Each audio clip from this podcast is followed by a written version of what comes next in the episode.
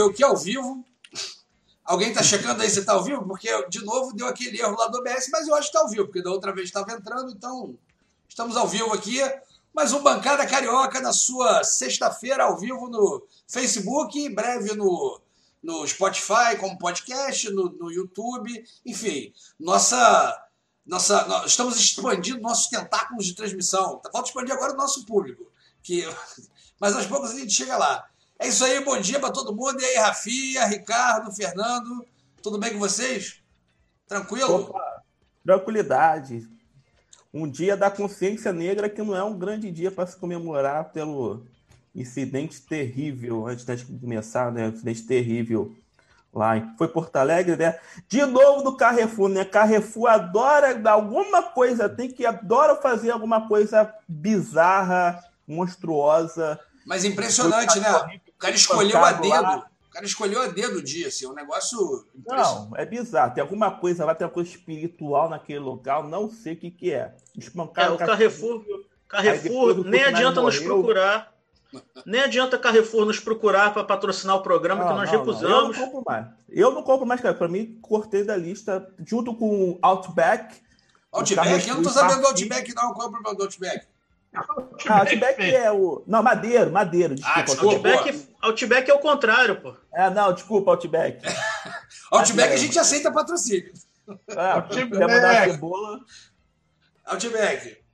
Inclusive, pode ser, Pode ser in natura o Outback, não precisa nem sem dinheiro. Pode mandar uns, uns lanches, tá? Que a gente aceita também. Rapaz, eu fiquei não, preocupado não, agora. Eu falei, puta, vou ter que abrir mão daquela costela uma vez na vida, assim, puta, vai ser muito chato. Gente, é madeira, madeira. É, madeira. madeira é horroroso mesmo.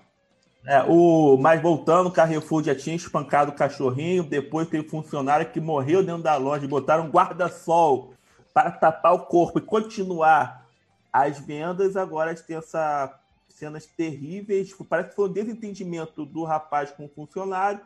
Os seguranças saíram espancando o rapaz e ele mesmo ensanguentado, agonizante, ele imobilizaram e o cara, ah, o, o senhor, o nosso George Floyd, acabou falecendo, né? Vem cá, não teve uma vez que, que, que tinham enforcado um rapaz aqui no Rio, também a coisa de segurança e tal, não foi Carrefour também? Ou eu estou fazendo a acusação à pessoa errada? Um caso. Não, já, já, Hã? Já teve casos parecidos, já teve caso espancado, estrangulado, mas não me lembro se foi Carrefour. Pois é, agora que eu fiquei na dúvida, eu, eu tava com a impressão de que tinha sido Carrefour de novo. Eu falei, caramba, tá demais, assim. É, tá, virando, tá, tá virando uma coisa arriscada você entrar no Carrefour, principalmente, é óbvio, se você for negro. Né? Porque eu duvido... É, esse tipo de, esse tipo de situação. Vai lá, Ricardo. Vai lá. Não, não, continua aí. Esse tipo de situação, vai lá. Esse tipo de situação é, é, é, é acontece o, o, tempo todo, é, mas acontecendo principalmente no, no, no, Dia da Consciência Negra, que é um feriado que, que ainda sofre com muito. Com uma rejeição meio velada de algumas pessoas e tal, um negócio meio esquisito.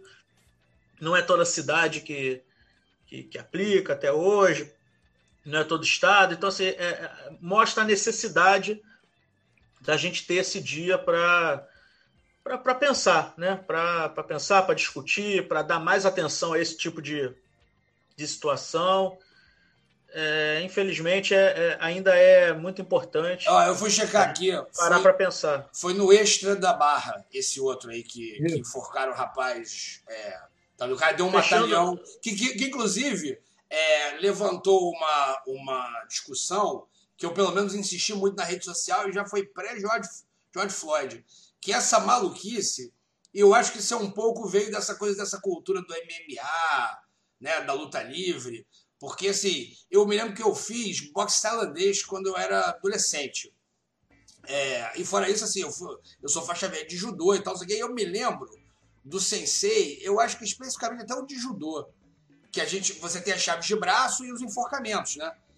E eu me lembro dele falando assim, cara, olha só, mata-leão é, é, um, é uma coisa bastante perigosa. Porque o que acontece? Você enforca a pessoa e na luta competitiva, quando o cara te enforca e você percebe que não vai sair, você bate, você toca, né?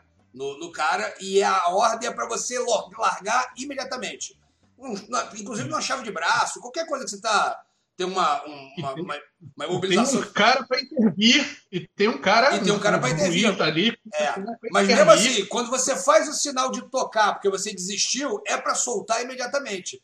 Numa imobilização de um. No caso, assim, vamos supor que fosse, nem sei se é e não importa. Numa mobilização de um eventual agressor, eventual. É, enfim. Uh, você está enforcando o cara e o cara naturalmente está se debatendo. Então nem existe esse código de de repente o cara tá perdendo ar e ele te tocar e você soltar ele. Então o cara vai enforcando e você cortou o oxigênio do cara. Tipo assim, se você não matar o cara, você vai deixar ele com sequelas graves se ele sobreviver. Então, é um, é, o cara acha que assim, não, eu enfoco ele aqui, ele apaga e tá tudo certo. Não, não tá tudo certo. Até porque você de costa não vai perceber quando ele apagou, para poder soltá-lo imediatamente. Então você. Então, assim, as pessoas acham que isso é uma brincadeira, ou uma brincadeira. Acham que isso é uma, um, uma ferramenta de mobilização sem consequências. É, acho que isso ficou um pouco dessa cultura do MMA, do jiu-jitsu, de 10 anos para cá, 20 anos para cá. Então, acho que as pessoas usam esse recurso uma, de uma forma muito irresponsável. Assim, é, que está resultando aí cada vez mais em gente morrendo em coisas que não é para. Enfim, você mobilizar o cara num mercado não é para resultar em, em morte. Entende? Não, não, é, não, não existe justificativo isso acabar em morte. É, enfim, é, é isso. É, bom, já falaram tudo aí. A verdade é que é, que é essa mesmo. Você, enfim, acho que é uma cultura policialesca também. Eu não sei porque que tem que juntar três seguranças e ficar batendo numa pessoa. Exatamente. É, se você procurar, isso é, isso é, isso é uma prática antiga até, não vou dizer nem que é, que, que é de agora, antiga dos supermercados, inclusive os supermercados perto de, de comunidade, é, eles usam muito isso, porque de fato tem muito furto em supermercado, então a pessoa pega furtando para eles não terem o trabalho de, de, de, de, fazer o que tem que fazer, de levar para a polícia, o que também é complicado, vamos combinar, né? A pessoa vai, furta três desodorantes, aí vai chamar a polícia, não sei o quê, a pessoa tem passagem, também é complicado. Então, virou meio que uma prática da segurança dos supermercados, eu acho que até no Brasil inteiro, de espancar e mandar embora, entendeu? É uma coisa assim, uma, uma justiça instantânea. Sim, sim. Que a gente sabe que nunca funciona. Né? Então é isso. Você vai se procurar, vai encontrar casos e mais casos de gente que apanhou no supermercado e foi foi para casa, vai para casa sangrando, isso não vira notícia, não sei o que lá. Às vezes, passa da conta e pronto, é isso aí. Né? E, e, e passa da conta porque não era nem para estar na conta, não é para espancar ninguém supermercado. Então, fim de papo. Não tem mais o que. Isso me lembra, sabe o quê? Teve um caso há uns. deve ter uns 4 ou 5 anos atrás, talvez um pouco mais até, não, realmente não lembro do tempo que teve um, um, morador de rua, que eu acho que inclusive era uma pessoa desequilibrada é, é, psicologicamente, que ela começou a ameaçar as pessoas ali na Avenida Beira-Mar com uma faca ou com algum objeto cortante. E aí ela estava ameaçando as pessoas e tal, no meio da Avenida Beira-Mar ali. Aí parou o trânsito e tal, aí chegou a polícia. De repente, tinha acho que uns cinco ou seis policiais em volta desse cara que estava armado com uma faca ou um objeto pontiagudo. E aí termina que o cara morreu, sei lá, com quatro tiros. Aí eu falei, pô, peraí. Pô, tem cinco policiais armados cercando um cara desequilibrado com a faca.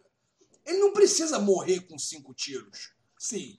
Dá um tiro na perna dele, sei lá, que ele vai cair e ele já não vai conseguir agredir mais ninguém. Você precisa dar cinco. É. E, se eu não me engano, foram cinco tiros no tórax. Falei, pô, isso não faz o menor sentido. Assim, não, não, não tem. É, eu, eu acho que assim, a gente não vai saber, eu não vou saber como lidar, né? Mas afinal é para isso que as pessoas são pagas e treinadas. Exatamente. Pessoas, claro, é, claro, mas assim. Como é que eu imobilizo? Eu imobilizo sem é, é, é letalidade, né? diminuindo sim, o risco. Sim, né? Sim, é óbvio que alguma coisa acontece, tipo, o cara está armado com a faca, isso é muito mais perigoso. Agora, três caras espancarem um cara desarmado, é, fica muito difícil. O, o outro caso que teve de supermercado, vários, você procura, bota assim, segurança, tortura, supermercado, coloca isso no Google, vocês vão achar. Então vai ter chibatada que, que o cara levou, é, é, enfim, um monte de tratamentos. A prática é essa, a prática tem que mudar. Antes que dê, quer dizer, antes não, né? Já deu, mas assim, senão vai continuar dando. A verdade é que nós estamos aí, esse é o caso isolado, como diz minha, minha irmã, caso isolado 8.473, né? Pô, aí não é mais caso isolado. Exatamente. Pô, é prático. Não, levanta, levanta muito aquela questão do. do inclusive, o, o Preto Zezé, nessa ótima entrevista que ele deu no Roda Viva dessa segunda-feira, é, de novo, aquela. Não sei se vocês viram, vazaram uns dois ou três vídeos de um curso de policiais, se eu não me engano, um curso de formação de policiais, acho que, não sei se policial civil federal, sei lá, que é um dos, ó, maior curso de policial, de formação de policial do Brasil é, o presidente aí vive fazendo propaganda para eles aí, a garoto propaganda do curso. E num dos vídeos, o cara, um deles fala que é, já chacinou mesmo, e quando ele entra na favela para matar é, os vagabundos, ele, ele, ele mata logo todo mundo, porque é vagabundo, tem que. O vagabundo reproduz, né? Então, assim, quando ele vai matar o vagabundo, ele mata logo a, o cara, a mulher, o filho, porque o. Né, o, o tem que matar o mal pela raiz, não sei o quê. Aí o outro conta uma história de quando ele estava na torcida, né, fazendo aquele policiamento de torcida, né? Dentro do estádio, e aí que ele tomou um copo de xixi na cabeça, e aí ele olhou para trás, claro que ele não viu ninguém, e aí o, o não sei se o comandante, o sargento, falou para ele: não, é o seguinte, tu vem de um lado, vem do outro, e a gente embolacha logo todo mundo, e aí o cara saiu lá, aquela coisa do Big é, essas cenas eram muito clássicas do Maracanã, né? Daquele bando de torcida, os policiais com os cacetetes gigantes, dando logo bordoada em todo mundo. E o cara falou: meu irmão, dê logo bordoada em todo mundo, homem, mulher, criança. E aí, porra, eu tive uma discussão com um amigo que ele falou assim: não, tem que tomar cuidado, você não sabe se isso está sendo tirado de contexto. Mas que contexto é, resolve? Que contexto que, que coloca isso, né? E isso é a formação do policial hoje. Né? Quer dizer, o cara não tem como isso mudar se o, o principal curso brasileiro de formação de policiais aplica esse tipo de filosofia, né? Tipo, tá tudo bem eu bater a torta e a direito no, no, nos outros, né? A uma hora eu vou acertar o culpado, não tem problema eu entrar numa, numa favela e chacinar uma família, porque aquilo ali é uma é reprodução de vagabundinho, então vagabundinho a gente mata logo como se fosse erva daninha, sabe? Então, assim, precisa começar a mudar a filosofia, cara, porque senão não tem jeito o cara chega lá e esse discurso está legitimado, entendeu? É, e aí é de isso. O policial, isso no policial, porque o segurança, se ele não é um policial que está fazendo um bico, ele é um wannabe policial. Então a filosofia, a cabeça é a mesma. Então, com um treinamento pior, se duvidar. Então. É, o que me incomoda é que assim, esse, esse, essa discussão, tudo isso que a gente está falando aqui, deveria ser o, o, o óbvio lulante. Pô, deveria ser um, só que assim, se você vier com esse discurso numa roda de numa roda heterogênea assim de pessoas Agora. totalmente diferentes, a chance de você ser atacado como defensor de bandido, e por quem me conhece sabe que eu não tenho apreço nenhum por bandido, nada disso. Mas você falar o óbvio virou uma maluquice, virou um radicalismo. Daqui a pouco vão falar, você é muito radical, pró-vida, sei lá. Assim, e não é uma questão de bondade só, não. O que me preocupa é que amanhã ou depois eu posso ser o cara que levou o mata-leão, que levou a pancada. Pode ser um parente meu, um filho, um irmão, um, um pai, uma mãe. As pessoas têm, têm uma noção meio distorcida. Você é um, é, é um pobre ferrado e você acha que está acima disso. Não, comigo, eu que sou o floquinho de neve, eu que sou o. Floquinho o, de neve é muito bom. Do campo, eu sou um líder do campo. Nunca que o segurança vai, vai, me dar um é. mata-leão, vai me bater. Claro que vai. Você é pobre, você é um fudido. Bota isso na cabeça. Ué, o... Você não é o, o Abílio Diniz, você não é o, o, o, o Eike Batista, você não é essa galera, entendeu? Então, pode acontecer com você. Aquele, aquele Uno que foi fuzilado lá pelo exército com os cento e poucos tiros lá, ele não foi fuzilado porque tinha uma. Apesar de ter uma família negra ali dentro ele não foi fuzilado só porque tinha negro dentro. Se você, não. branquinho, bonitinho, tivesse dentro daquele Uno Mille, tu ia ser fuzilado igual, porque ninguém, ninguém enxergou por de ocupante ali naquela situação, né? Eu ia perguntar era justamente isso. Quantos, você falou no Abílio Diniz, quantos é, helicópteros você conhece que passaram por uma barreira da polícia ou do exército e que foram metralhados? Você já ouviu falar? Abílio Diniz passa com seu helicóptero sobre a barreira do exército e foi metralhado? Eu nunca ouvi falar. Né? É, nem, nem, falar nem lancha, né? nem jet ski, é. nada disso é metralhado. Eu nunca ouvi falar de metralhar em iate de alguém, nunca ouvi falar de metralhar em helicóptero. Inclusive, é... Já vi metralhar para ser justo, já vi metralhar o helicóptero da polícia. Mas a, isso é um helicóptero que está num combate, isso é outra coisa completamente diferente. Estou falando de um civil inocente que está passeando com seu helicóptero. Ele dificilmente vai ser metralhado. Agora você pega e procura metralhado porque passou, não, obedeceu a ordem da PM de parada. Ó. Olha, eu vou te contar uma coisa. Eu uma vez estava às no... vezes o cara não ouve a ordem de parada, Sim. às vezes o cara está lá no isso filme, às vezes é um medo infantil do, do, do da questão de não estar tá com como é que é com documentação, às vezes está com droga assim no carro para consumo. E às vezes não teve nem ordem de parada e às vezes não teve nem ordem de parada. Agora, tudo isso, se você for olhar, ah, então o cara foi lá, comprou no morro, foi esperar, não sei o quê, e aí a gente metralha ele, é isso? Esse é o é. comportamento? É aquela ideia de, de Rodrigo Constantino, de que ele é o juiz do que é ou não estupro. Né? Ah, peraí, tá você foi droga assim no carro. Pra... Né? É, aí, o, aí, o, o, não, você sabe que você sabe uma vez. E às tava, vezes não teve nem. Uma vez eu estava no carro, no iate de um amigo.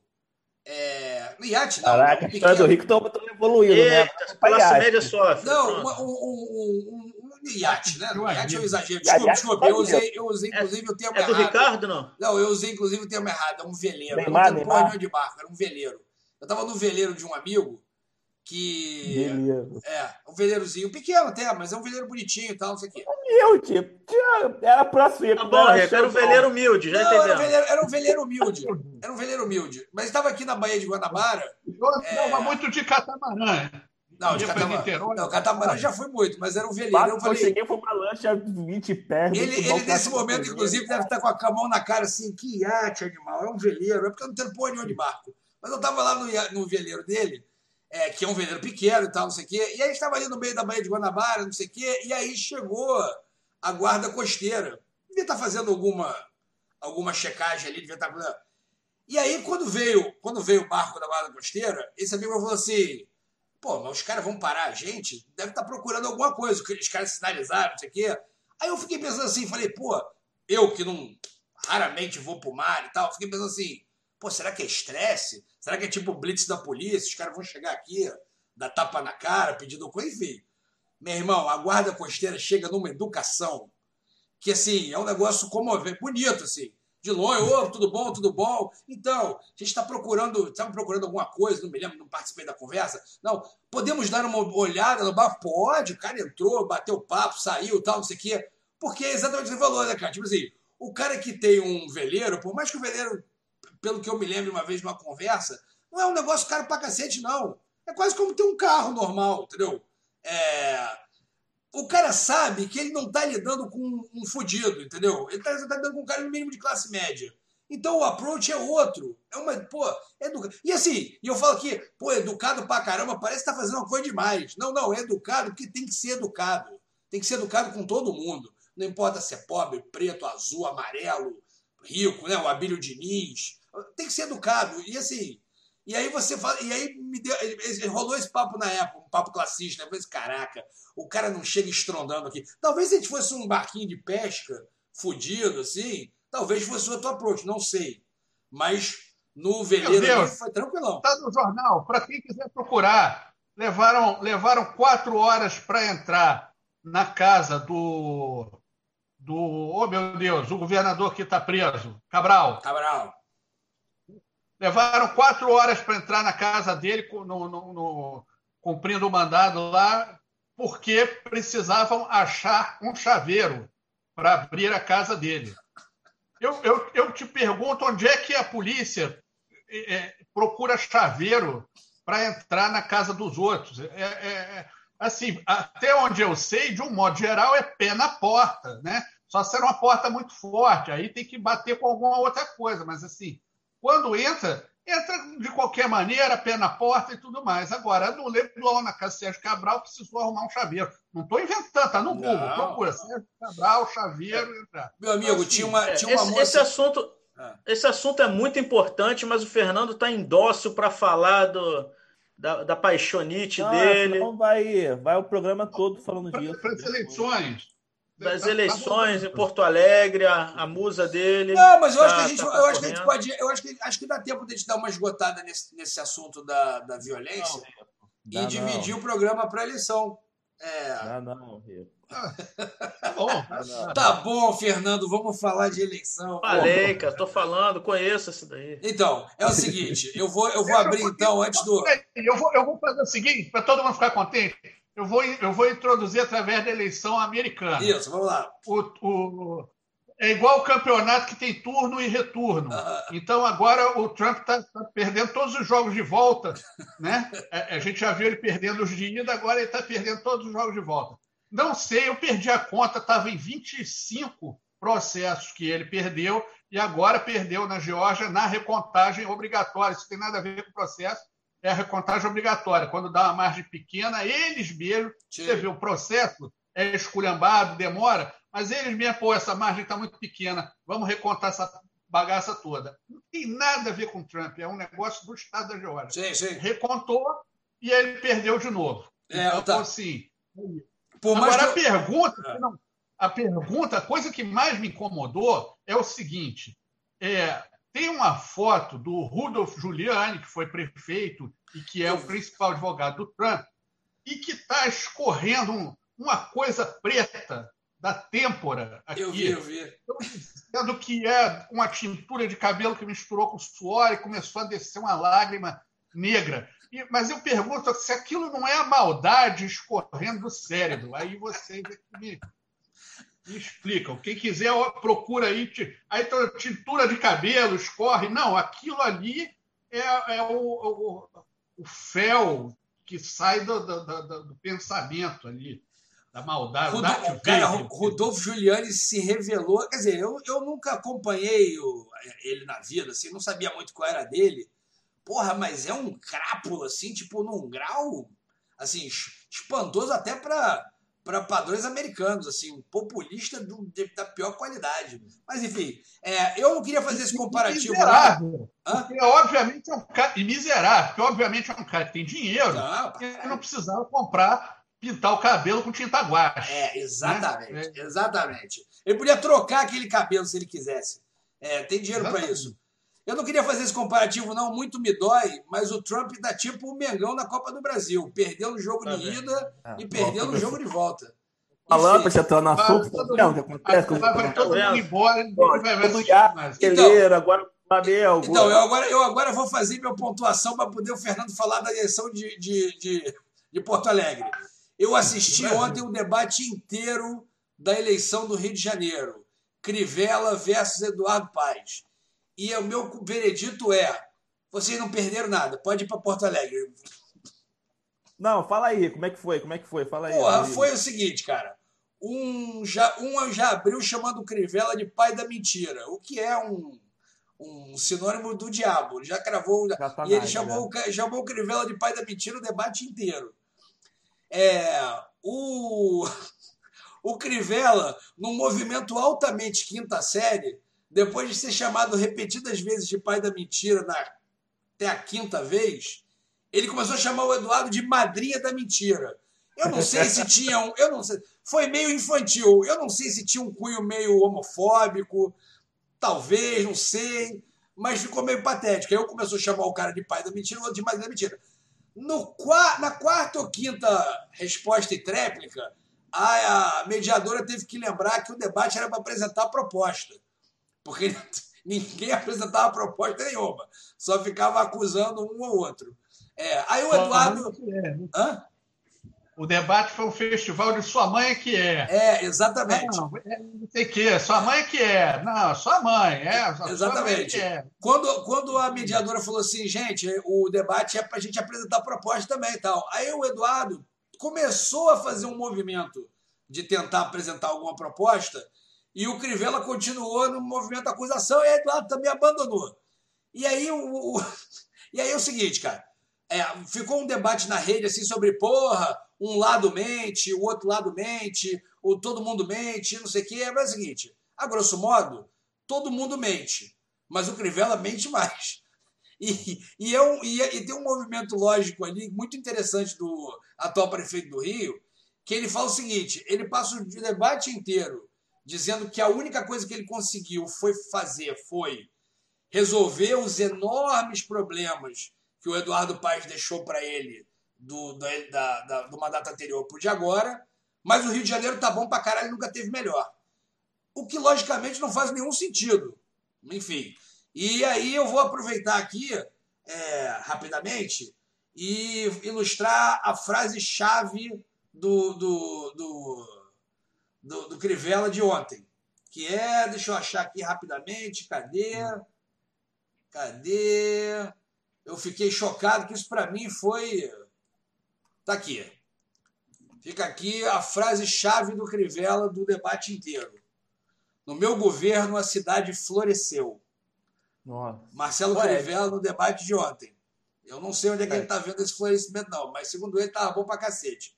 Olha, é, fim do debate. Eu, que eu não tive nem estômago de ver, porque eu sabia, eu já estava prevendo que o que viria, que na verdade nem Crivella e Eduardo Paz não apresentaram plano de nada, de nada. E eu fico assustado de ver muita gente do campo progressista exaltado. Não, porque vamos lutar contra o Crivella, aí botando 25, aí botou 25, ah, ele é canalha, mas é meu amigo. Canalha, mas é meu amigo, não dá não. Não, pelo amor de Deus. E, sinceramente, a eleição já está definida, todo mundo sabe disso. O PAR já está batendo a 70, 70, é, 53 a 23. No voto válido vai dar 70 a 30. Então, não há necessidade nenhuma de passar vergonha e falar que vai votar no Eduardo. Não precisa, gente. Ele vai ganhar. A população rejeita o Crivella ou, fortemente. Ou, ou, vota quieto, né? Claro, vai lá. Quieto, claro. Pra quê? Pra quê? Aí eu fico, eu, fico, eu fico pensando que Será que esse pessoal que, com todo respeito à Benedita, botou fé na Benedita, já não botou fé na Benedita, doida para botar fé no Eduardo Paz? Pode ser também. Boa sorte. Agora, não venham me dizer que não ter feito voto útil na Marta Rosa no primeiro turno valeu a pena para ter esse desastre que é Crivella contra Paz. Não valeu a pena, só a cidade perdeu. O Marco tinha projeto, a Beneta também tinha fez projetinho, mas a Beneta estava muito atrás, não tinha condição. Então, assim, não valeu a pena, não vi porque eu sabia, eu já estava prevendo o desastre que ia haver, que ia vir. E eu estou impressionado o grau de desespero do Crivella. A Crivella está totalmente surtado. surtado vazou surtado. Dois, dois, dois vídeos inacreditáveis. Um ele chamando o prefeito Dória de São Paulo de viado e vagabundo por conta das OS terem algumas das suas sedes em São Paulo. Eu apoio a crítica OS, sou contra a OS, defendi veementemente de, de acabar com essa dinheiro na saúde, mas aí ele faz uma fala e diz que a culpa é do Dória, que o Dória é viado e vagabundo, é o viado num tom pejorativo homofóbico. Eu estava falando, Fernando, eu estava falando isso outro dia. Às vezes esses políticos, esses políticos são tão, tão ruins que eles falam a coisa certa de maneira burra. É, é, eles falam é, a coisa foi, certa foi. e errada. O que o Crivella estava falando Aí eu tenho que defender o que ele estava falando. O que ele estava falando era: as OS receberam dinheiro e, e aí. Não repassavam, pro, pagava salário, sim. Para o trabalhador da OS. Isso, isso, é, isso é um vexame, isso é uma coisa, uma pouca vergonha. Então o cara ficava trabalhando com salário atrasado, sendo que tinha recebido recurso da prefeitura. Aí, pô, falado isso, tá ok. Aí ele começa com o João Dória, que é viado, que é não sei o que, que Aí pronto, se perde. É não, que nem ficou tão, não, ficou tão feio, vacina cara. do Bolsonaro. O Bolsonaro falou: vamos comprar vacina. Qualquer vacina que seja aprovada pelo Ministério da Saúde e aprovada pela Anvisa e com preço correto. Pô, tá bom, legal. Isso aí não, não, não vi nada de absurdo, né? Vamos comprar a Anvisa provando e preço bom, né? Não vamos pagar exorbitância, não vamos ser é, é, é, é pirateados. É. Aí depois ele continua. Em vez dele parar aí, não, Anvisa, Ministério da Saúde, preço bom, vacina eficaz. Beleza. Porque o Dória, aquele, não sei o quê. É, aí, real. olha, ficou tão feio Ficou tão Pô. feio pro Crivella que ele teve que pedir desculpas ao Dória. Ficou muito feio pro Crivella. Aí Sim. depois, logo depois vem outro vídeo. Cara, outro... Esse, esse aí, olha só. Esse aí tem que dar cadeia. Esse tem segundo que vídeo que o Fernando vai falar agora, isso tem que render um processo Não. sério. É, junto é, com, com o deputado Otto de Paula. É, final que é conhecido até como um Zé Maluco, até entre os, os líderes evangélicos, me faz uma Calma live com ele. Fernando, como é que é o nome do político, só para ficar claro, que ficou Otônio baixo? De Paula. Otônio de Paula. Otônio de Paula, é. E até, até a liderança que ele maluco. Me faz uma live dizendo que já estava acertado o pessoal apoio ao Eduardo Paes, sendo que, verdade seja dito, o pessoal manifestou neutralidade, não vai apoiar o Eduardo Paes. É, e aí eu disse que já estava acertado que a Secretaria de Educação do Eduardo Paes seria do pessoal. Aí o Crivella vem e fala: é, eles querem ensinar pedofilia nas escolas. Um absurdo, tem que dar um processo gigantesco do pessoal contra o Crivella e contra o Antônio de Pá pedindo meio milhão, um milhão de dano moral. Tem que processar, não processar, se o pessoal não mover esse processo, o pessoal vai estar sendo irresponsável é, e inconveniente. Não, eu vou te falar, eu vou te falar não só do. Esse processo tem que vir não só do PSOL. Tem que mais gente. Assim, o tipo de acusação que ele faz é um negócio absolutamente criminoso. Esse Otônio de Paula, isso é um vagabundo. Assim, eu já recebi vídeo da minha família, a, a, a ala mais uh, à direita da família, naquele ápice da fake news, que a galera estava muito frenética na fake news eu já recebi, ah, olha, olha essa denúncia. Aí eu clico, era sempre. É o outro de Paula. É, era Aí sempre um vídeo desse filho da, filha de uma mãe dizendo os maiores absurdos que eu já ouvi na vida. Esse camarada tem que ser caçado. Você é um vagabundo ocupando e gastando dinheiro público falando merda. Assim. E olha só, gente, uma coisa tem que ser dita aqui. Aqui não tem ninguém aqui que é pró-pessoal, não é isso. Não, não, não, é não, Podia ser com qualquer partido. Isso foi um absurdo sim, que ele falou. Sim, sim. Isso aí é, é, é, é brincar com a democracia. não, e mais grave que isso até, eu vou até dizer assim, agora a direita pegou um cacuete maluco que precisa ser reprimido, que é o seguinte, eu quero ferrar o meu, o meu adversário, eu chamo ele de pedófilo. Acusação de pedofilia é um troço muito grave muito grave. Isso destrói a vida de uma pessoa, entendeu? Então é o seguinte, estão brincando agora de fazer acusação leviana. Daqui a pouco vão te chamar de assassino. Que conversa é essa, gente? Não, e o maior problema, e o maior problema desse caso específico aí do, do, do Crivella, desse, desse vídeo da, da pedofilia, é o que isso pode gerar no futuro. Porque agora, tudo bem, aí vai rebater, ele vai pedir desculpas e tal, beleza. Só que esse vídeo vai ficar rodando daqui a 5, 6 anos, muita gente que não está nem sabendo o que está acontecendo agora, ou não lembra, vai pegar esse vídeo e aí vai achar que o professor, que a professora do filho no colégio é um pedófilo, é um safado, que a, o diretor está abusando do filho no colégio. Olha o problema que isso pode gerar. Então, é, só para deixar um recado assim, para as pessoas obviamente, nosso público não, não vai cair nesse tipo de coisa, então nem adianta muito.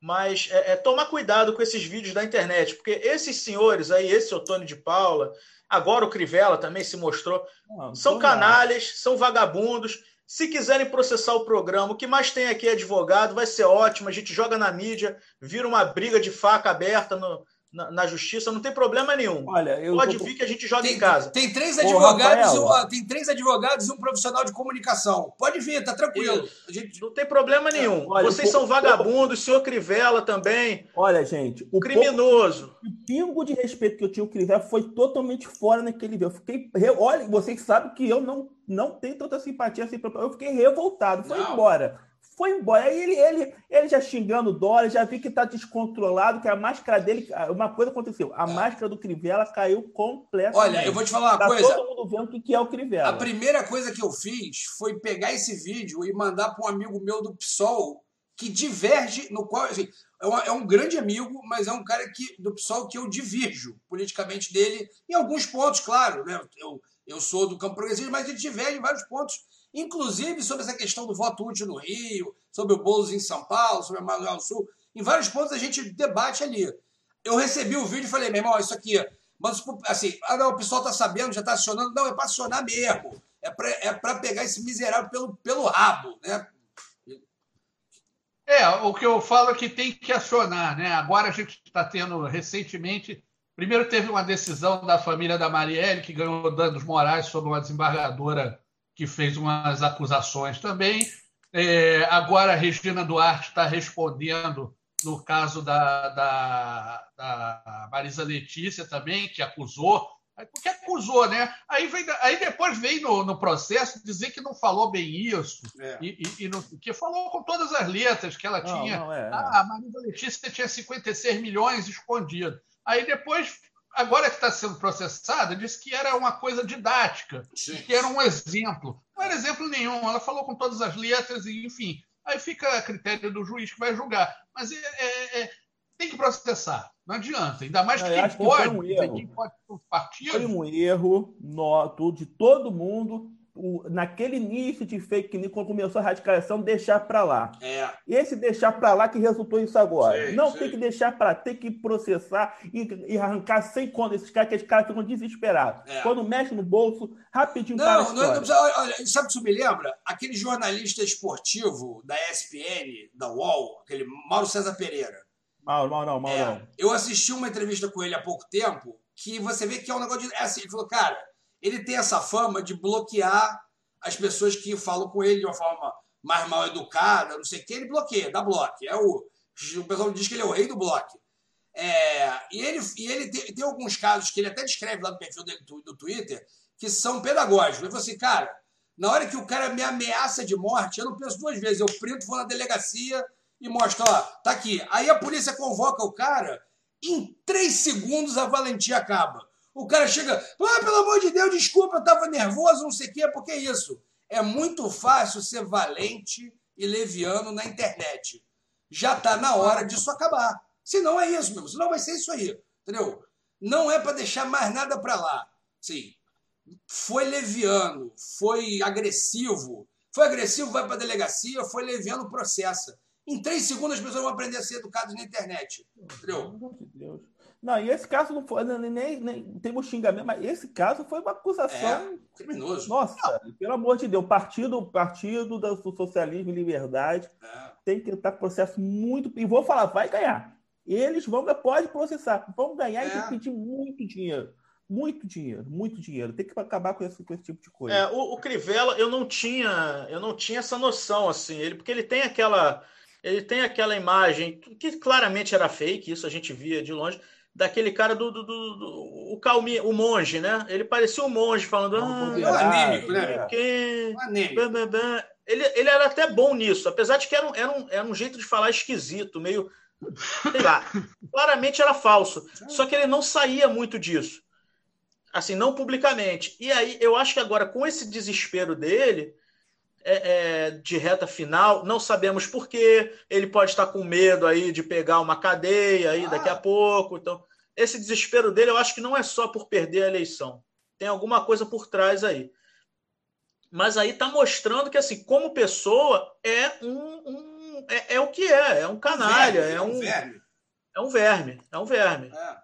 Então, é. Tá aí, tá aí o, o, exemplo que esse daí é um que tem que virar párea mesmo de vez. É, Mas enfim, enfim, sinceramente, a eleição definida, eu me sinto muito no direito. Se bem que o Crivella quase me convenceu a, apertar 25 na urna, mas acho que pode. Vou, vou anular meu voto é, dois listas. Antes da, antes da gente mudar para a eleição de São Paulo e do Sul, eu queria só dizer uma coisa. Eu fiquei pensando outro dia, a gente pode dizer que o Crivella é um caso clássico de meritocracia proto-teológica, né? Ah, eu vi isso, achei muito bom. Porque é isso, né? Tipo assim, ele é um playboy, é o pray, pray de rezar, ele é um playboy. Porque assim, se o tio dele não fosse o Edir Macedo, ele ia fazer o que da vida? Porque o cara é um cantor que não canta, um político que não sabe fazer política, carisma zero, uma entonação... Péssimo administrador, né? Péssimo administrador. Agora. Esse bicho nem, nem, pra, nem feirante ele seria. E feirante é um talento, né? Não vou, tô falando mal de feirante. Sim, sim, sim. Não tem nenhuma. Assim, eu não sei o que esse bicho é da, da vida, meu irmão. Então, assim, ele é um playboy, um playboy, né? Do, do, gostei, gostei. Seria um péssimo feirante, imagina. Imagina, vem um mamãozinho, pelo amor de Deus. Entendeu? Ele tem o carisma de uma manga estragada. Exatamente. Esse é o, é o carisma. Não, um negócio assim realmente impressionante. Assim. A, a meritocracia brasileira no sul, uma, uma nova variante. E aí, vamos para São Paulo ou vamos para o Sul? São Paulo. Quer, não, vamos, não quer passar no Sul primeiro, não? Porque acho que São Paulo é, que é mais rápido, mais né? O Sul é mais rápido. É, porque o Sul. O sul... Fernando é Então vamos fazer o seguinte, então, vamos bater Sul, Recife, Fortaleza e o final a gente pega São Paulo. Tá, antes da gente ir para lá, é, alguém tá medindo o tempo? Porque eu confesso que eu perdi o, o contador aqui. Eu tô por fora também. Mas tá, tá ah, bom. Aqui, eu vejo aqui, eu tá. vejo aqui. Mas é, então, a gente vai falar aí das principais capitais que estão com o segundo turno. 40 minutos, Chico. Tá, então vamos medir a partir de 40. Pode ir, pode ir pro sul. A aí. gente vai, vai falar aí das capitais que estão com o segundo turno mais em aberto. É, São Paulo não está tão em aberto assim, mas é uma está é, é tá sendo uma briga interessante que está gerando grande repercussão. Então a gente vai falar um pouco também. Mas acho que as, as, das grandes capitais, as que estão com a briga mais acirrada no segundo turno são Porto Alegre, é, Recife e Fortaleza. Tá uma briga de foice, principalmente nessas Sim. duas últimas. Mas, Fernando, vamos falar de Porto Alegre primeiro. Que que, quais são os prognósticos? Eu, eu tenho a Porto Alegre, a, Manuela, a Manuela, é, a Manuela Dávila surpreendeu com uma alta votação no primeiro turno. É, Porto Alegre tem uma tradição de não reeleger pre, prefeito, então Marquesan não deu em nada. Quem acendeu foi um Sebastião Melo, que tenta se ligar um pouco ao bolsonarismo, mas é aquele não fede nem cheira da vida, não é nada. Mas ele é MDB, não é isso? Ele, é, mas é, ele, é, ele, não é bolsonarista oficial, né? Ele não é o, o é, Ele tá ali dando uma surfada, foi pro segundo turno com ela, e agora na, na Ibope tá mostrando ele um pouco à frente dela. Mas a, a candidatura da Manuela Dávila tem uma coisa interessante, que houve verdadeira comoção do, na esquerda brasileira de que todos têm que apoiar a Manuela Dávila, pressionar o PDT, que já ia apoiar, mas queriam que fosse um apoio na hora, Está todo mundo apoiando a Manu, que tem o seu voto lá e está enfrentando essa batalha duríssima. Pelo que falaram do debate lá do Sul, ela foi muito superior ao tal do Melo. O Melo é bastante fraco. Vocês terem noção, ele, em determinado momento do debate, foi acusar a Manuela Haddad, perguntar: olha, rodovia, transporte, investiram na Venezuela e não investiram em Porto Alegre, sendo que a obra que ele se referia foi iniciada no governo Fernando Henrique. E transporte, nesse período todo, foi comandado pelo PMDB. Não tem nada a ver com o PC do B. A Manuela pô, tirou, falou, pô, tá, tá, tá doido e tal. Mas eu acho que o grande problema hoje na Manuela é que ela pode estar enfrentando uma onda anti-esquerdista. Acho que é o grande inimigo dela é esse. Por, se for comparar candidatos, ela é muito melhor, foi muito melhor o debate, tem todo o campo progressista em torno dela. Só que tem o problema do anti-esquerdismo que tomou o Brasil. Eu acho que, eu acho que justifica o tal do Sebastião Melo estar tá um pouquinho à frente dela nas pesquisas. Eu acho que o, eu acho que o gaúcho tem que resgatar o seu orgulho é, das suas origens. Porque, pelo que eu estou vendo aqui, Sebastião Melo, inclusive, é de Goiânia. Tá fazendo o que na eleição do, do, do Rio Grande do Sul? Nenhuma. Tem noção nenhuma. É, então, é, o, esse, esse, esse é caso de... questão do anti-esquerdismo é muito interessante, porque aqui no Rio de Janeiro isso foi, foi, foi meio que foi, foi meio que pauta. Nada me tira da cabeça que o, o voto no Crivella para ele chegar no segundo turno foi um voto para não deixar nenhum esquerdista. Foi, foi, esquerdista, foi, foi. Entre aspas, né? Porque para essa gente é tudo, tudo é a mesma coisa. Mas assim, para não deixar nenhum esquerdista entrar com Eduardo Paz, né? Eles queriam limpar de, de esquerdista. Eu vejo muita gente que é eleitor do Bolsonaro aí e, e, e que está com Eduardo Paes, entendeu? Então, o que eles queriam era isso. Então, assim, quem está no segundo turno e é de esquerda vai ter que enfrentar é. é em todos os lugares né, essa questão anti-esquerdista. É, vamos aguardar, mas é, o, o, que a eleição da Manuela Dávila, do PCdoB, que é um partido que, infelizmente, pela sua história, já estava quase um morto, digamos assim, já estava na, na UTI, seria algo bem histórico, seria. Quem é aquele candidato? Foi, foi em Porto Alegre que é candidatura que o cara cantou a musiquinha do He-Man no final do debate? Foi, foi, foi nessa mesmo. Quem é? Foi. Esse Rodrigo Marioni, isso? É o do PROS é. ou é o João Deli do Republicanos? Não sei. Pela cara que eu não tô reconhecendo. Que figura, hein, irmão? Porra, que bagulho chamou de maluco. Atenção, né? Hã? chamou atenção. Pô, é, Fala, Rafa. Negativamente, mas chamou. É, o, o, o que eu queria falar dessa eleição de Porto Alegre é o seguinte: antes, no dia, é, no dia anterior e no dia da, da votação no primeiro turno, eu estava curioso com essa situação lá de Porto Alegre. A Manuela Dávila era líder nas pesquisas, em todas as pesquisas é, é anteriores, né, ao primeiro turno.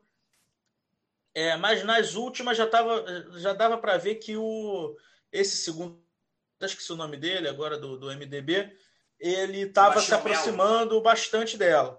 E isso. E aí é, eu fui nos comentários, tanto na, na página da Zero Hora quanto do Correio do Povo, que são os dois maiores jornais de, do Rio Grande do Sul, né? os dois com sede em Porto Alegre. E era muito engraçado, principalmente de pessoas do interior do, do Rio Grande do Sul, comentando que é, é, ah, Porto Alegre mesmo, só quer saber de eleger esquerda. A cada resultado de pesquisa, aí na véspera do primeiro turno, era isso. Ah, Porto Alegre sempre foi um antro de esquerda, não sei o quê. Muita gente comentando isso. E pessoas de Porto Alegre mesmo lamentando o fato da Manuela Dávila estar liderando as pesquisas.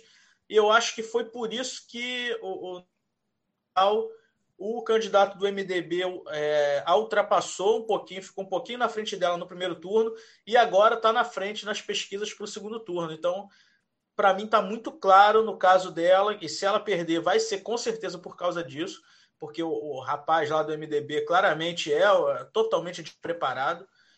É, vai ser um voto anti-esquerda, o, o, o anti-PT que, na verdade, se espalha para o resto da esquerda. E, é infelizmente, não tem jeito, não tem como nem dissociar. No caso da Manuela Dávila, não tem nem como dissociá-la é. é, do PT, porque ela, ela foi candidata a vice do. do ela foi vice da, na candidatura do Haddad em 2018. Então Olha, não tem como descolar. Uma, vou fazer só um hiato aqui para voltar rapidamente no nosso primeiro assunto. Eu entrei aqui no Zero Hora porque eu queria dar uma olhada rápida aqui em como é que estavam as pesquisas no momento. E a capa da Zero Hora tá tomada pelo assunto do, do homem negro morto no mercado, né? Tipo assim, tomado, assim, tipo, quase que a página inteira só fala do, do sobre isso, sim. Pode favorecer um pouco a Manu esse, essa, essa comoção. É em, princípio, é, em, princípio, sim, mas, é. é mas eu fiquei chocado. Mas eu acho que independente da eleição, a gente vai ver é, esse caso, eu acho que pode servir. Talvez não tenha o tamanho do caso do, do, das manifestações lá do George Floyd, porque o, o movimento negro né, e antirracista nos Estados Unidos está bem à frente do nosso aqui no Brasil. É, eu... Mas eu acho que vai ter uma comoção grande, até pela data e tal. É, é, eu acho que nos próximos dias a gente vai ver isso daí sendo muito central. Cara, vou te falar, eu, é, eu, não sei como é que isso vai eu não sei como é que isso vai repercutir exatamente aqui no Sudeste, mas lá, pelo, ah, pela capa da Zero Hora, assim, é, é um negócio. Eu não, acho que eu nunca tinha visto isso, assim. É, o, o, problema do. Acho que a única diferença nossa, a principal diferença nossa para o movimento negro americano foi até uma coisa que o Preto Zezé falou no, no, no Roda Viva, né? Que assim, falou, ah, pô, tava numa, numa mesa com o Spike Lee, com, enfim, com essa galera do movimento negro americano, e discutindo diferenças de lá e aqui, e ele falou, pô, cara, a grande diferença é que a minha, a minha geração é a primeira geração que fez curso superior. A de vocês já é a quinta ou sexta geração com curso superior. Isso aí Sim. realmente a gente provavelmente, quer dizer, claro, se tudo não, se nada mudar, a gente vai ter uma repercussão a lá George Floyd e provavelmente talvez boa, boa, boa, boa, reflexão dele. Lembrei, me lembrei até do maluco no pedaço que o X do o tio Phil do Will era um advogado já famoso, então é. já era uma, um histórico já de não era a primeira geração, isso, já era um histórico mais consolidado. É. É, isso, isso é uma realidade nos Estados Unidos que os os latinos vão, vão passar daqui a alguns anos. Hoje, os latinos é que são também, além dos negros pobres, mas tem muito mais negros é, é, na classe média na classe média alta, cada vez tem mais. E os latinos também vão chegar nesse momento que vão exigir primeiro essa ascensão econômica, e tendo essa ascensão econômica, vem a reboque uma ascensão educacional, vindo a ascensão educacional, vão vir o, o, esses movimentos já mais baseados na ideologia do, do por que, que vocês me, querem me tratar diferente. Eu sou é. igual, mas isso vem com educação. Enquanto a pessoa ainda estiver brigando pela sobrevivência, para arrumar um emprego e tal, é difícil você convencer a pessoa a abraçar essa causa especificamente. Sim, sim. É, é isso. Né? Com a educação tudo melhora, né? Fica aquela lição. A gente ainda tem mais coisa de Porto Alegre para falar? Não, não, não. Vamos mudar. Vamos postar, senão... Vamos para Recife? Vamos para Recife. Deixa eu... É, rapidinho. É que Fortaleza é muito rápido também. Fortaleza... Fortaleza, então. É rápido, porque é o candidato Ferreira Gomes, o Sarto, que saiu de 2% e praticamente venceu a eleição no primeiro turno lá. Está disputando o Capitão Wagner que liderou o motim entre os PMs. O capitão Wagner faz essa carreira política com esses movimentos de policiais e tentou surfar no bolsonarismo. Só que lá tem um detalhe: no Ceará, a rejeição Bolsonaro é enorme.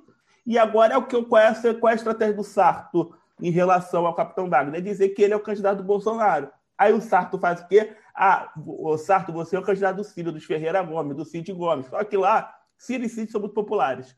Ao contrário do Bolsonaro. Então, é essa briga lá eu acho que eu, eu ficarei surpreso se o Sarto, o candidato Ferreira Gomes, do Cid Gomes, do Ciro Gomes, perder a eleição. Agora está todo mundo apoiando o governador Camilo Santana, do PT, altamente popular no estado, entrou na campanha de cabeça do Sarto, não podia porque tinha uma candidata do PT, a Luziane, que acabou não indo para o segundo turno, entrou de cabeça. Então é muita coisa contra o Capitão que só tem o Bolsonaro, que é muito impopular.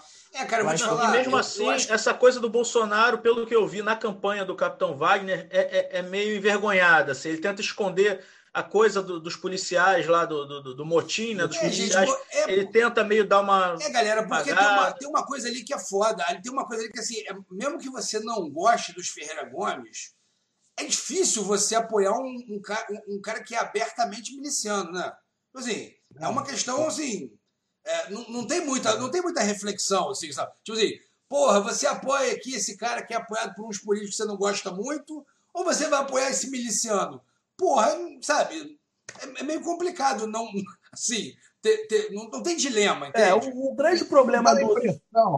Me dá a impressão também de que o, todo o apoio do Bolsonaro que eu vi nessas eleições para todos os candidatos é um apoio tímido. Sim. Vou, vou, vou, posso até te dizer que o apoio dele ao próprio filho foi um apoio tímido, você está entendendo? Sim, sim. Então eu acho, eu não sei muito bem qual é o plano do Bolsonaro, que parece ser um plano de não tentar se envolver, como se isso fosse possível, sendo presidente da República, em nenhuma disputa política, para tentar preservar algum capital para 2022, porque ele só pensa em 2022, ele só pensa em, em em se reeleger.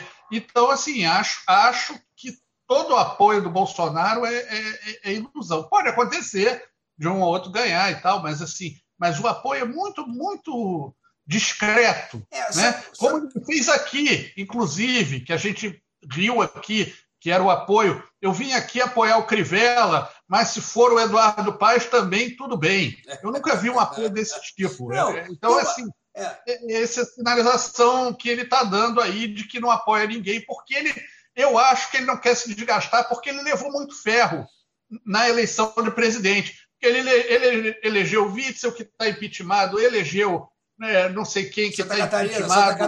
Bolsonaro, Bolsonaro, tá mal, o Zema, o Dória, o Dória virou o pior inimigo dele. É. Então, assim, eu acho que ele não quer, ele quer, ele quer tentar, pelo que eu estou entendendo, ele quer tentar ir para 2022 sem apoiar ninguém é, também, e fazer as alianças lá perto, é, de acordo coisa, com o capital que a gente tiver. Tem uma coisa meio progressiva, tem uma, teve uma coisa meio progressiva ali também, né, Ricardo? Que foi assim, é, porque assim, você é presidente da República, é, se você conseguir, sei lá, é, eleger o cara do Rio, de São Paulo, Minas, talvez o Rio Grande do Sul, tu já tu tá bem, assim, tu pegou as grandes capitais do país. O candidato do Rio dele é um fracasso, né? A gente já falou dele aqui, não precisa. É, o candidato dele de Minas também, assim, é, eleitoral, é, assim, eleitoralmente é tão bom quanto ele. O cara tem o, o estado com a maior quantidade de municípios no país e não elegeu um apoiado. Um, assim, é uma desgraça. E aí ele falou assim: não, vou concentrar bonito aqui no russomano. E deu no que deu. Então, assim, é, se ele era um mal, se ele era um pé frio, é, ou melhor, se ele estava começando a dar a ideia de que era um pé frio, agora não tem mais dúvida nenhuma de que ele é um, um Midas invertido. Então agora, cara, não, tipo, não tem como nenhum apoio dele dar certo. Os, sabe, aquela é. coisa que vai criando um movimento, né? Vai criando Concordo um movimento. com isso, é, mas acho que entra também esse fator. Ele não quer se envolver porque ele sabe. Porque assim, imagina se envolver com o Crivella e o Crivella ganha. Você está entendendo? Sim, sim, que, que é. e, ganha e vai ser impeachmentado, ou vai ser escorraçado do Rio de Janeiro. É, é péssimo. É, o bolsonarismo, o, é, o, bolsonarismo ele não tem um bom candidato, entendeu? Em, nenhum lugar, é. quase. Ele não tem um bom candidato, entendeu? O é muçulmano é outra porcaria de candidato, você está entendendo? Sim, sim. Não, com, com Bolsonaro, sem Bolsonaro, ninguém quer votar no russomano, porque é um cara esquisito. Não é tem... ruim, é ruim, é ruim. É, fica... é ruim, é ruim. Agora, o maior reflexo disso é que a gente vai falar de duas, duas cidades que não tem bolsonarista assumidos, né? Não tem bolsonarista, praticamente, né? Recife e São Paulo. É. Recife, passa aí. Em Recife, a gente tem um, a gente tem um fenômeno que são, são dois são, é, tem uma, é, são candidatos é, parentes, né? São primos, eu acho, né? primos de segundo grau. É, eu não quero jantar na casa dessas pessoas. O Natal vai, vai ser animado. O Natal, o Natal vai ser animado. Vai ser animado. É, que, que é o é, é a é, o filho Marília do, Reis. É a Marília Reis do, do PT, né? Que, que foi aquela que o Lula deu uma pernada para angariar apoio para o Haddad é, em 2018, deu uma pernada e mandou ela tirar a candidatura lá e tal para o governo do, de Pernambuco. Era, ela tinha boas chances. Ela parece que ela tem lá em Pernambuco uma tem uma galera que é, vai é junto é família, com ela. Ela é da família Arraes, né, gente? Ela, ela é herdeira é. dos Arraes. É um, é um, ela, é, ela é a herdeira dos Arraes, é, ela. São, a verdade é que Recife, Recife é uma briga de duas oligarquias de esquerda, né? Os Arraes e os Campos. Assim, é, sendo que os campos os campos estão ali meio umbilicalmente ligados aos arrais também. Sim, sim, sim. Então e, e, é, é, é, é, briga, é briga de parente. É, é briga de parente. E, e, os campos, quando ia criar o seu primeiro, seu primeiro grande cacique, o avião caiu. Entendeu? É, ou derrubaram. É, é isso. O, o Miguel Arraes é um grande nome, ele era da, da esquerda, né? combateu muito a ditadura e tal, e foi, foi um grande nome. Da, é, eu acho que é o maior nome da política pernambucana, historicamente, foi governador, foi, foi tudo lá. É, e aí tem um, ele criou um clã muito forte, Pô, né, dos Arrais. Um, cara, um cara já, que, é, inclusive, já, já revolucionou a televisão, né, com o, Guel. Assim, é, um, é um clã é, produtivo, assim, digamos assim. Né? É, é, é, um clã que tem muitas, muitas vertentes. Muitos talentos, muitos talentos no clã Arrais. É. Isso. E aí, a, a, a, e aí veio uma ramificação desse clã, foi o clã Campos, que tinha como principal figura o Eduardo Campos, né, presidenciável, que morreu. E aí ocorreu um negócio esquisito, que aí o filho mais velho dele, que é, é ainda é um garotote, hoje tem 19, 20 anos, alguma coisa assim, mas na época que ele morreu, em 2018, era mais garotote ainda. Um garoto, leite com pera, você vê na cara dele que ele não sabe não, não, não sabe ir para Candeias, né? Que é uma cidade é, na, da grande Recife, um pouquinho mais distante, se você soltar ele em Candeias, ele não volta para casa. É, é, é, o equivalente a soltar o cara aqui, sei lá, em São João de Meriti. Se solta o cara aqui em São João de Meriti, ele não sabe chegar em casa, na casa dele. É isso, um garoto, garoto de tudo. E aí criaram ele como é, uma figura para ele como sucessor do Eduardo Campos um cara para pegar uma prefeitura de uma cidade grande como Recife. Eu acho temerário, eu acho um troço esquisito. Sabe o que eu acho engraçado, Rafinha? É que a impressão que me dá, porque eu lembro da cara dele de garotote, a gente estava falando isso aqui no Esquenta, né? Eu lembro da cara dele de garotote, quando o pai dele morreu, e ele era de fato um garotote mais do que é hoje, e já colocaram ele como né, o próximo, o herdeiro da família. Cara, a impressão que tem é que pegaram aquele menino e botaram de. Porque aquilo foi em 2014, né? A impressão que tem é que pegaram o menino em 2014 e botaram ele numa redoma. Que deve ter acontecido mesmo, né? Que assim, não, agora, agora só tem ele. né? Vamos proteger esse menino. E ele é o menino da bolha. Ele, assim, você olha pra cara dele hoje e fala assim, rapaz, vai trancar ele numa bolha de 2014 para estar aqui. Porque você não vê nenhum. É, isso é só uma impressão, tá, gente? Assim, você não vê assim, é, nenhum sinal de. Muito semelhante às, às questões de, vamos dizer, de príncipe regente. Você é, tá entendendo? Exatamente. Morreu, exatamente. morreu a figura importante e aquilo não estava preparado, porque isso não é assim. É. O, o, Eduardo Campos tinha muitos anos pela, pela frente Muitos. e ia crescer e, e ia somando essas coisas e o rapaz ia entrar. perdão. Ia entrar na política ali com os 30 anos e não com a idade que tem agora. Então ele virou meio príncipe regente. É. Ele, ele tinha 21 anos. Então, assim, ele foi meio que. Bom, agora é você que é o novo rei. Então, bom, então tá. Me atualiza aí, e agora, passados é, alguns anos, foi em 2014, 14. né? É, enfim, ele, passado esse tempo, ele está tá aí tentando é, o seu estágio, né? Como, como é, diria. É, é, só para só para consertar a bobagem que eu falei. Hã? Hã? Só para consertar a bobagem que eu falei, ele tem ele tem 26 anos. Então, é, eu falei 19, 20, porque ele tem cara mesmo de 19, 20, mas ele tem 26. Mas eu te falando, parece que botaram ele numa bolha. Parece que botaram ele numa bolha em 2014. Aí tiraram agora. Mas é, porque, é porque filho de rico não desgasta. Então, é, é, é também não solta as tiras e não tem cheiro.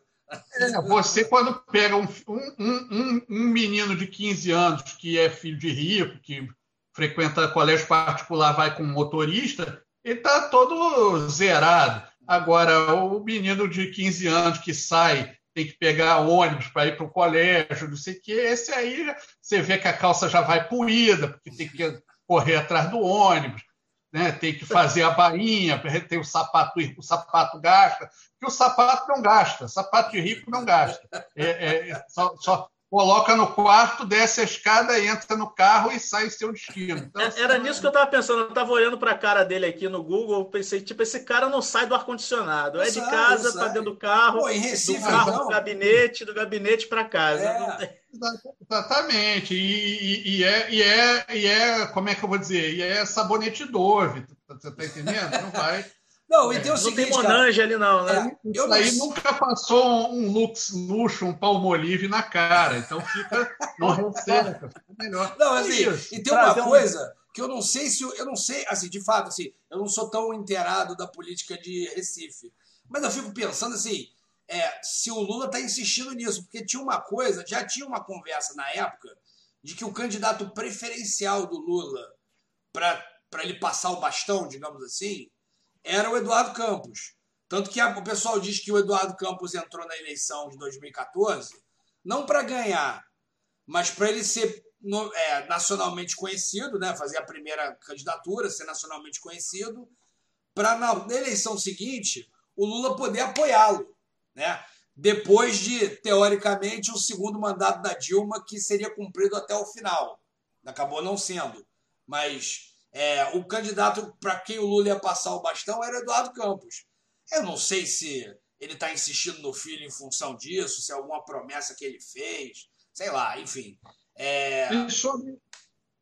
Sim, vai lá, tem é, mas, mas aí. Não, é... vou falar sobre a adversária dele é, também. Marília... É, mas assim, ele, ele tá investindo, o PT está investindo num molecote pô, dando uma pernada na família Reis, que é um, enfim, que é uma família de esquerda. É, deixa só, só trazer uns dados. Parece que existia um acordo com o PSB e de quebra o PDT, que na verdade o PDT não tem muita expressão lá, quem comanda lá é o PSB, então o PDT está ali de acessório, mas não cumpriram um, um acordo que seria para apoiar a Marília, e aí rachou, o próprio PDT lá rachou, o Túlio Gadelha claramente não fala abertamente, mas demonstra uma certa afeição à, à candidatura da Marília Reis e dá umas suas pancadinhas de leve no, no João Campos, mas o Túlio Gadelha sempre foi muito crítico ao, ao, ao comando do, da família Canto PSB em Recife, e agora aconteceu a situação que era muito prevista de acontecer. Unificou todo mundo, todo mundo com ranço do PSB, com ranço da questão da idade do João Campos, unificou contra o João Campos e o PSB. Então você está no mesmo lado, está o PT, está o PSL, está o bolsonarista, Marília Campos, está o Evangelho. Está todo mundo contra o cara, contra essa narrativa. Porque está dando uma ideia de que o PSB se sente numa uma posição de superioridade e de herdeiro natural que pode cair, sem fazer nenhum juízo de valor, mas pode acabar caindo nessa eleição. Então lá está bem disputado. Quem era o candidato anterior, Fernando? bem complicada quem é o, lá. Quem é o ex-prefeito de, de, do Recife? É de que, é que partido, sabe? É PSB também, tudo PSB. Ah, tá. Então, então, é, então é o PSB é, o. É o tá, tá, tá, tá, uma, tá uma oligarquia ali do partidária. O PSB, tem, a principal região do PSB que comanda o partido a nível nacional, por mais que o PSB seja mais fragmentado federa, federalmente, é, é Pernambuco. É. lá eles fazem questão mesmo do, do, de ter, continuar o controle lá. Não, o, Porque não é uma gestão ruim, não, gente. Não, mas não, é só que não é isso, é só que eles têm essa coisa política e agora está essa situação lá, está todos contra o menino João Campos. É, a, Marília Reis deve ganhar lá em Recife, tudo indica. Enfim, vamos, vamos ver o que, que vai vamos acontecer. Ver. Agora vamos falar do nosso Boulos. Nós temos o nosso Boulos do Bancada Carioca, Rafael Sorrentino já está aqui. Nossa, de Boulos presente aqui. Vai, o Ricardo que está mais inteirado lá de São Paulo.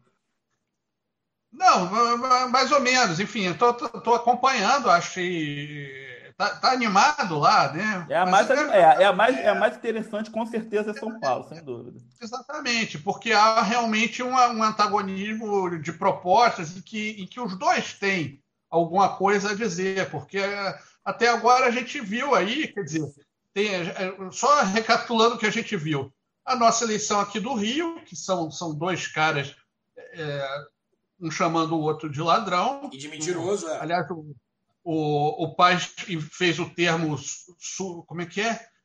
O Odorico Paraguaçu de Curicica, é. que foi um ato pago dele, mas foi engraçadíssimo. Então tem isso. Lá no, no, Arraiz, um, um, um, menino inexperiente com a Marília Arraiz, quer dizer, é, é, pro, provavelmente ela vai ganhar e ela é mais preparada do que ele, na minha opinião. E claro. o Natal vai ser é... estressante, o Natal vai ser um problema, não tem solução ali. É. Tem a questão aí do Sarto, que eu acho que também deve ganhar, porque o outro não tem proposta nenhuma, é uma, uma, uma, enfim, mas isso também não quer dizer nada. Mas, mas, então, mas aí não tem, não tem, não tem debate, ninguém tem, se um não tem proposta, o outro fica lá falando sozinho, que é a questão da Manuela, que é a questão do Sarto. Aí fica lá, não, não, o outro não tem o que falar, só tem que falar barbaridade.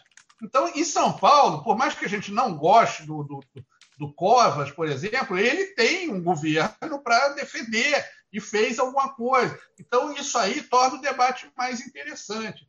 E, por outro lado, o Boulos também está querendo fazer um, um, um, debate de ideias. Para ele é mais interessante porque ele está fazendo a propaganda dele. Isso é que ninguém está percebendo quanto isso é positivo para o Boulos ele fazendo a propaganda dele, essa imagem que eu disse, ele mudou, mudou discurso, mudou a cara. Eu fico brincando que ele passa loção de barba, não passava. Ele ele tá aí com a cara do cara nova, a cara do Rafinha aí, tá, pô, é, é, novo Boulos. Novo Boulos. Então, assim, Você está sugerindo que houve uma sorrentinização do Boulos em São Paulo? Sorrentinização, exatamente. É um bolo mais italiano. Não, e tem um detalhe importante. Ó, Deu uma um melhorada no bolo, né? Tem um bolo de padaria, de fubá, e agora virou uma coisa mais um bolo sorrentino, um bolo né? Mas assim, ah, mas, não, e tem um detalhe importante, a classe média de São Paulo. Então, então assim, isso isso muda, isso é interessante para ele, quer ganhe, quer não. E isso é outra parte interessante dessa, dessa eleição. Não, então, São Paulo. Tem, tem, um detalhe importante, até para você continuar aí, que a gente não pode esquecer. A, a, em São Paulo, é, o, é, o, é a briga entre um cara que está abrindo seu espaço na política através do. É, centralmente pelo diálogo, que é o Boulos. Todo mundo já percebeu que ele é um cara muito bom de conversa, de argumentação, educado e, e ponderado, etc., com um prefeito que jamais encarou um debate, gente. Ele está lutando Sim. pela reeleição, mas ele não estava na eleição passada, ele era o vice. É, o, o, o, a prefeitura caiu no colo dele e ele agora está sendo exposto ao debate. É, então, assim, tem um cara que debate bem pra cacete e um cara que, em princípio, é um newbie no. Do, do, é, mas aí a gente, tem, a gente tem que combinar assim, que apesar de ser um cara. Ele caiu, caiu de paraquedas ali, o Bruno Covas, na prefeitura, isso com certeza. Ninguém nem sabia quem ele era quando ele assumiu. É, mas assim, ele foi bem. Até agora eu acho que ele foi bem. Na, na, na, pandemia, ele foi bem, assim, ainda mais dado o nosso histórico de políticos idiotas aqui durante a pandemia. Ele, ele fez, o, ele fez um feijão com arroz ali, ele e o Dória. O Dória também é a mesma coisa. A gente tem um monte de reticências ao Dória, mas não tem o que a gente tacar pedra nele em relação à, à participação dele e do Bruno Covas, né, em conjunto, durante a pandemia. É, Rafinha, mas ele tem, ele tem o que era para fazer. É, ele tem uma coisa é, também mas... que não dá para a gente culpá-lo, mas é uma característica. Ele tem o altos do câncer, né? Ninguém vai bater, ninguém vai descer a mamona nele também, porque o cara tá na situação que tá. E assim, ele não tem culpa nenhuma disso, gente, né? É, aí não tem que fazer. É, mas eu nem acho que isso. Eu, eu, olha, eu vou discordar, eu nem acho que isso pese tanto. Eu acho que o não. que aconteceu é que, é que assim, o apadrinhamento político dele, o padrinho político dele, está tá jogando com muita habilidade. É o que o Rafinha falou. Eu não gosto do Dória, não tenho nada a favor do Dória, mas assim, mas de todos os políticos desse campo aí, ele foi o que mais se, ele se descolou da imagem de, de, do Bolsonaro rapidamente e conseguiu se descolar e fazer um antagonismo é, bom vamos dizer assim. Sim, sim. Porque assim, o Witzel se perdeu. O, todos os outros que descolaram é, ficam aí batendo cabeça. Aquela, aquela turminha de São Paulo, tem a turma boa e tem a turma ruim. Aquela turminha de São Paulo lá foi tudo por, ficou tudo pelo caminho. Que eram tudo uns, uns puxa-saco do Bolsonaro e ficaram pelo caminho. O único que permanece com alguma força e que agora virou, aliás, graças ao próprio Bolsonaro, que não fala, não faz duas lives sem falar no Dória, virou o grande antagonista do, do, do, do presidente da República. sim, não, sim, é. não, eu vou pegar, posso aproveitar esse gancho do Ricardo? Não, vou pegar esse gancho, porque em São Paulo, é. hoje, o anti-Bolsonaro é o Dória, não é a esquerda. Ah, a esquerda exatamente. não conseguiu. Pelo contrário, a esquerda tem alguns setores que são relacionados ao Bolsonaro. O anti-bolsonarismo é o Dória. Sim, sim. Isso é muito é. louco. Não, então, o, é, o, e, e, o Bolsonaro quer esse, esse antagonista Quer dizer, não quer esse antagonista. Ele quer. O, o, o que o Bolsonaro gostaria muito é de fazer um, uma, concorrer à presidência com alguém de esquerda, para ele tentar polarizar de novo. É isso que ele quer. Gente, Só... o... tem bolsonarista Só em São Paulo dizendo que vai votar no Boulos. Tem bolsonarista em São Paulo dizendo é, que vai votar no Boulos. Sim, é muito doido. Pô, é muito doido. não fortalecer o Dória. É claro. Porque, porque, é porque se ele for com o Dória, o cara que é de direita, vamos lá, o cara que é de direita que não baba, ele vai dizer assim, pô, por que, que eu vou. É o nosso caso aqui. A gente tem o Crivella e o Eduardo Paes. E nós todos vamos votar no, no, no Eduardo Paes. Não é porque não, nós gostamos do Eduardo Paes. Não, tudo bem, Fernando. Mas Talvez você não vote porque não precisa. Você vai olhar ali. Na... O amigo é, meu falou, não, o amigo é. meu falou, cara. eu vou votar, eu vou votar às 5 da tarde. Quando chegar no, é. no, no, no no, no ponto falou assim: quanto tá a boca de urna? Já ganhou? Beleza. Nulo. Não, tenho um exemplo que é muito bom. Se fosse o Crivella e o Bolsonaro, aí talvez se votasse com o Crivella. Você está entendendo? Porque é isso. Você, você vai. Ali é uma escolha do menos pior. Então, assim, voltando aqui ao que eu estava falando, que é eu, Bolsonaro quer um, um esquerdista para para competir com ele em 2022, está na cara. O Dória é péssimo para ele, por mais que a gente não goste do Dória, é quem se apresenta hoje como o maior antagonista do, do, do, do presidente da República com é, é possibilidade de ganhar no presidente da República. Então, assim, é, é, é isso que acontece. E, e, o, e o Covas tem esse padrinho, né? Então, isso faz diferença também. Votar no Covas fica um pouco anti-bolsonarista. Quer dizer, ficou um segundo turno bom lá, porque qualquer um que ganhe pelo Bolsonaro. É, é eu, eu minha análise de São Paulo é que, assim, eu sempre acreditei que o Covas era favoritaço, porque além de estar vindo com uma reeleição, tinha fator câncer, mas eu acho que o padrinho principal do Covas não é o Dória, é o Covas. Ele é um Covas, gente. O conselho não tem noção do peso que é a forma do, do Arraes lá em Pernambuco. Mas ele não está herdando. Não, ele tem, ele, isso dá um capitalzinho político para ele. Não, dá, dá, dá, dá. Isso, isso é um peso. Estou falando que tem vários fatores. Sim, sim. Por, por, isso que eu falei, por isso que eu falei que o câncer ele está lá, mas ele está precisando nem ser acionado, porque tem tudo sim, isso também. Sim, são o vários fatores. E o que eu sei, quando começou o Boulos a subir, primeiro que o Boulos fez uma, uma, jogada inteligentíssima que foi trazer a Erundina de vice. Eu acho que não é exemplo de frente ampla, mas lembra um pouco frente ampla, porque ele botou uma petista histórica, que é a Erundina, de vice. E teve o erro do PT, que foi inventar o Gilmar Tato, que é relacionado a coisas estranhíssimas em São Paulo. É, problemas similares que aqui a gente fala nas zonas que tem nas zonas do Rio. O Gilmar Tato parece ter esses probleminhas lá também. Então, então houve esse erro. Então foi inteligentíssimo. E ele captura todo esse eleitorado é, tradicionalmente petista para ele, que PT em São Paulo é forte.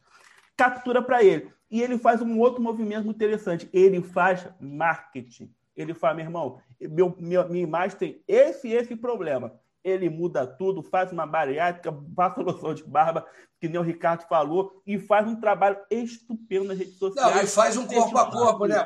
Você mesmo tinha falado no nosso último programa de que a coisa maluca é que na outra eleição a internet foi importantíssima e esse ano quem fez, entre aspas, né? Porque a gente está na pandemia, o corpo a corpo do panfletinho, do papelzinho, da bandeirinha, não sei o quê, é, se deu bem, né? Quem fez a campanha tradicional se deu bem. Ele tá no corpo a corpo para jogo, né? Tipo, ele foi lá na Sim, rua. fez o aerodinamóvel, botou a mulher dentro de uma, de uma redoma de vidro, tava correndo, então ele captura tudo isso. E que eu comecei a sentir, comecei a falar, gente, eu comecei a falar, o Boulos vai sair gigante dessa eleição. Muita gente falou, o Boulos vai derreter, o Boulos não vai. Porque começou a gerar em torno dele uma mística. 89 que é muito, é, lembra muito a mística que rodou em torno do Lula. Que aí começa a junta intelectual, junta estudante, junta esquerda mais de. começa a juntar. E ele consegue uma votação que não é forte nas áreas mais pobres da cidade. Quer dizer, ele ainda tem esse campo para crescer. Não sei se o Boulos vence o, o Covas, até por, pela conta da questão do anti-esquerdismo, que nós já falamos aqui mas que ele vai dar um calor no Covas. Vai. Vai dar. Vai. E se ganhar, gente, vai ser algo assim. É uma página no livro de história. É. Porque vai ser a primeira prefeitura grande do PSOL, que eles vão ter os gostos de secretário executivo, tem um apoio da intelectualidade. Os maiores, os grandes economistas de São Paulo estão com bolos. Então vai ser, vai ser muito interessante o que vai acontecer Olha, lá. tem uma coisa interessante. Eu vi o debate do Boulos no, do UOL. Tava, a gente estava conversando aqui no Esquenta. Que era é, Vera Magalhães, é, mais dois jornalistas lá da Folha, que eu esqueci agora o nome. E assim, tem uma coisa na candidatura do Boulos que é muito interessante, que é assim, a oxigenação das ideias que ele tem trazido, né? É, e ele estava sendo. Ele, era, um, era uma sabatina meio longa. Eu botei meio na televisão, meio já dormindo, assim, consegui ainda ouvir um bom pedaço. Cara, se o Bolsonaro tivesse sido sabatinado como o Boulos está sendo sabatinado, ele não ia ser eleito nem com esse antipetismo que existe hoje. Entendeu? Ele está sendo sabatinado assim, sobre cada centavo de cada ideia, de onde ele vai tirar. Isso não é uma queixa, não. Tem que ser é assim é sempre. A partir de agora, tomara que o parâmetro seja esse. Mas isso, nenhum centésimo disso foi feito com o Bolsonaro. Se tivesse sido feito, ele não teria ido para o segundo turno. Seria o Haddad e uma outra pessoa. Agora, agora rápido comentário, Rico. Engraçado, né? Eu, eu não gost, nunca gostei, eu não gostei do Boulos na 2018. Eu achava o texto dele muito estilo pessoal de frase feita, aquela mexidinha de cabeça, eu não gostava. Já mudou de. Ele já, já, já tá muito melhor falando. Cara, eu fui. Eu achei. Ele parou, ele parou com as frases feitas. É, é. Porque não. o pessoal tem essa mania é, de ele, falar frase feita. É, é. Não, ele, ele aproveitou. Ele, ele aproveitou que o PSOL de São Paulo era muito pequeno, é muito pequeno, e tomou conta. E ele falou: a campanha é minha, eu vou ser o candidato, a campanha é minha, eu vou botar quem eu quiser aqui. Duvido muito que o partido, que o PSOL deu muito pitaco na campanha dele, duvido. Cara, ele tomou falar, conta da campanha. Eu não acho que é isso, não, gente. Eu achei que é o seguinte: por exemplo, em 2018, eu acompanhei a eleição dele, como acompanhei de todo mundo, na verdade. Eu achava ele ótimo nos debates, exceto os de televisão. Todos que ele foi de rádio e não sei o quê, ele já tinha essa, essa verve, essa, esse diálogo. Claro que agora está mais polido, etc., até mais complexo, mais rico. Mas ele já tinha um bom papo. Ele fez uma entrevista com o Reinaldo Azevedo lá no, no É da Coisa, que foi bom, foi bacana e tal. Aí quando chegava na televisão, ele armava esse personagem que o Fernando está falando da frase Boa feita. Noite, presidente Lula. É, aí, aí eu assim. Por quê? Aí, aí foi, foi horroroso. Porque, né, assim, tanto que resultou numa, numa votação pífia. Resultado final pífio. Mas era isso, assim, nos debates menores ele foi muito bem, ele foi, era ótimo, não sei o quê. Na televisão ele armava esse personagem meio canagem e tal, que ele se ferrou. Agora ele abandonou isso e é isso mesmo. Agora, eu acho que o Boulos, eles estão falando do, do pós-Boulos em caso de derrota, estão falando dele vir presidente de novo. Eu, se sou Boulos, pego um Senado. Ele pode ganhar tranquilo. Ele vence o Senado hoje. Ele vence o Senado hoje. Vai ter promoção para ele virar senador. Tranquilamente. E aí há oito anos é, mas... estável lá fazendo política. É, mas é, talvez, eu acho que entre, entre pegar Senado, eu acho que para ele, para o partido dele, seria mais jogo pegar deputado federal. É, sim. sim. Pode ser, pode ser, mas vai, é mas vai para, vai para o legislativo, entendeu? Porque, porque eu acho o seguinte, eu já tenho, eu já tenho muita, muito medo, entre aspas, do PSOL num cargo executivo. Não pelo PSOL, é simplesmente porque quando você, quando você é um partido que cresce a ponto de ganhar a sua primeira grande capital, isso aconteceu um pouco com o PT lá atrás, entendeu? É, o primeiro grande cargo executivo é uma piaba, entendeu? É, um, é uma piada. O, o, o, Crivella aqui não foi muito diferente, só não era de esquerda. Né? Qual é o partido do, P, do Crivella mesmo que eu sempre esqueço? PSE. Republicanos. Hã? Republicanos agora. Pegou, pegou um Rio de Janeiro. É, o anterior que ele ganhou era oito, era outro, se eu não me engano, né? É PL, né? É, enfim. Pegou o seu primeiro grande cargo executivo, sabe o que acontece? Não tem quadro. Não tem quadro, entendeu? Se não se coligar bem e souber fazer política de verdade, não governa. É, o switch, né? É, vou, exatamente. Então, assim, você não tem um partido desse tamanho, ganha a prefeitura de São Paulo e beleza, tem vários bons quadros, não sei Não, não tem, meu, você não tem ninguém. Então, assim, ou você começa, ou você tem habilidade política para ir cedendo os espaços sob seu controle, né, sob seu gerenciamento, ou você começa a fazer o que o Witzel fez. Rifar, rifar a secretaria com porta fechada e no final, ó, termina como terminou, entendeu? Então eu já tenho medo do que, que, o, do que, que vai acontecer com o Boulos se ele for eleito. Mas torço por ele, tamo junto aí, garoto. Mas, eu, mas eu é, seria interessante para oxigenar o, a discussão nacional. Sim, sim, assim. sim. Eu acho que seria muito interessante. Também mas acho que já dá para a gente ir pro dicas, que eu acho que a gente já estourou. Vamos, já. vamos fazer uma errata aqui. 22 não tem Senado, não. 22.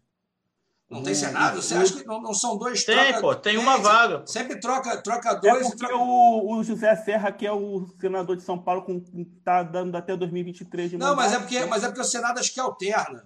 São dois. São, é, não, são... eu sei. Vagas e uma vaga. Não, né? tem sim, sempre tem Senado. É.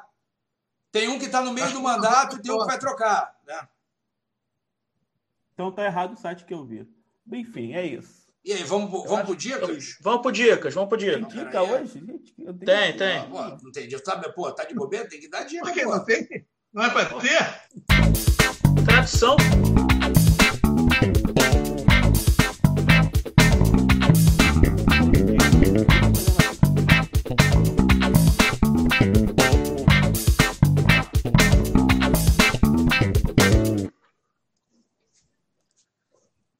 Quem começa? Eu. Porra, Começa aí. Não, meu, meu dica é rápido. Eu comecei a ver o Gambit da Rainha da Netflix, que é a história de uma menina. Gambito, que Gambit? Gambit, Gambit, Gambit é o X-Men. X-Men. Gambito da Rainha. É bem é interessante, eu acho. Não é Gambito?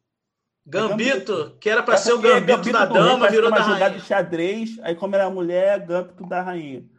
É muito legal.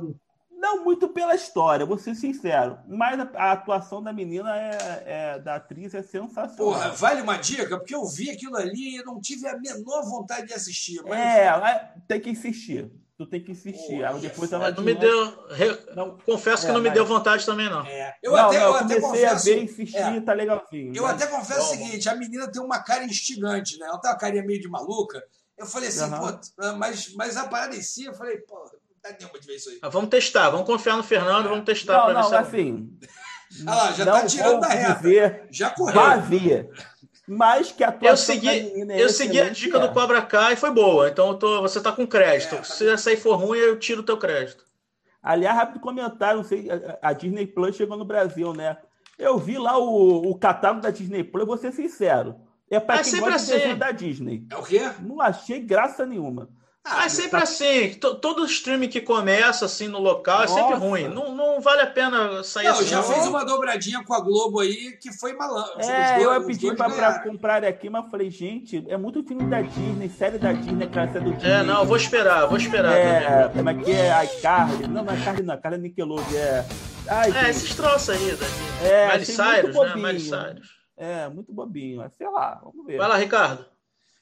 Bom, é um cabotinismo terrível, mas é o seguinte: já está no ar há algumas semanas o, o meu podcast lá, que eu trabalhei esse ano, que é feito lá em parceria com a Emerge, com a Escola de Magistratura, que se chama O Direito de Pensar. O Direito de Pensar conta a história do julgamento do macaco, é uma coisa que eu já falei aqui uma vez, que é o julgamento se poderia nos Estados Unidos ensinar a teoria da evolução ou se não poderia. E isso virou um julgamento real. Nós fizemos um audiodrama, porque ninguém podia se encontrar, ninguém podia fazer teatro, ninguém podia fazer nada.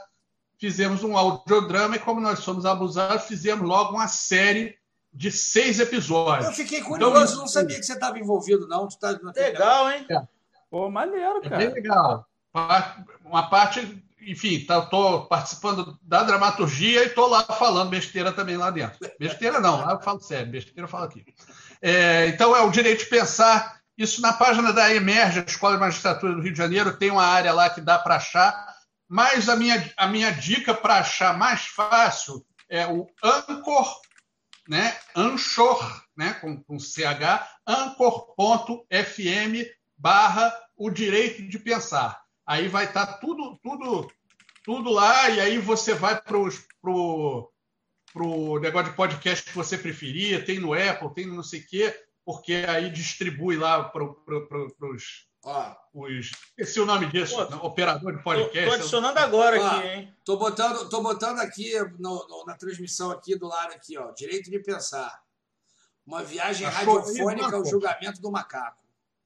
É isso aí. Então, assim, toda quinta-feira sai o episódio, a gente já está no 3, não precisa assistir tudo de uma vez. Eu deixei para avisar aqui, porque tem gente que gosta de maratonar. Eu, por exemplo, não suporto série que eu tenho que ficar esperando. Eu também, eu, eu também. De... Eu geralmente espero para ver de uma vez. Uma frente aí e maratonando dois ou três. Então, já está aí na metade da série. Aí vem mais o 4, o 5 e o 6. E é divertido. Acho que vale a pena ver aí, quem tiver de bobeira.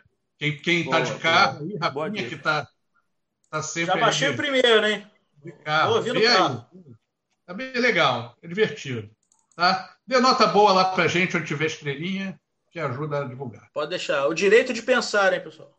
O direito de pensar. Uma viagem radiofônica ao julgamento do macaco. É isso. Tá dada a dica. Muito boa, muito boa essa daí. Vai, Rico. né? Cara, eu vou dar uma dica, na Mas é verdade, é é...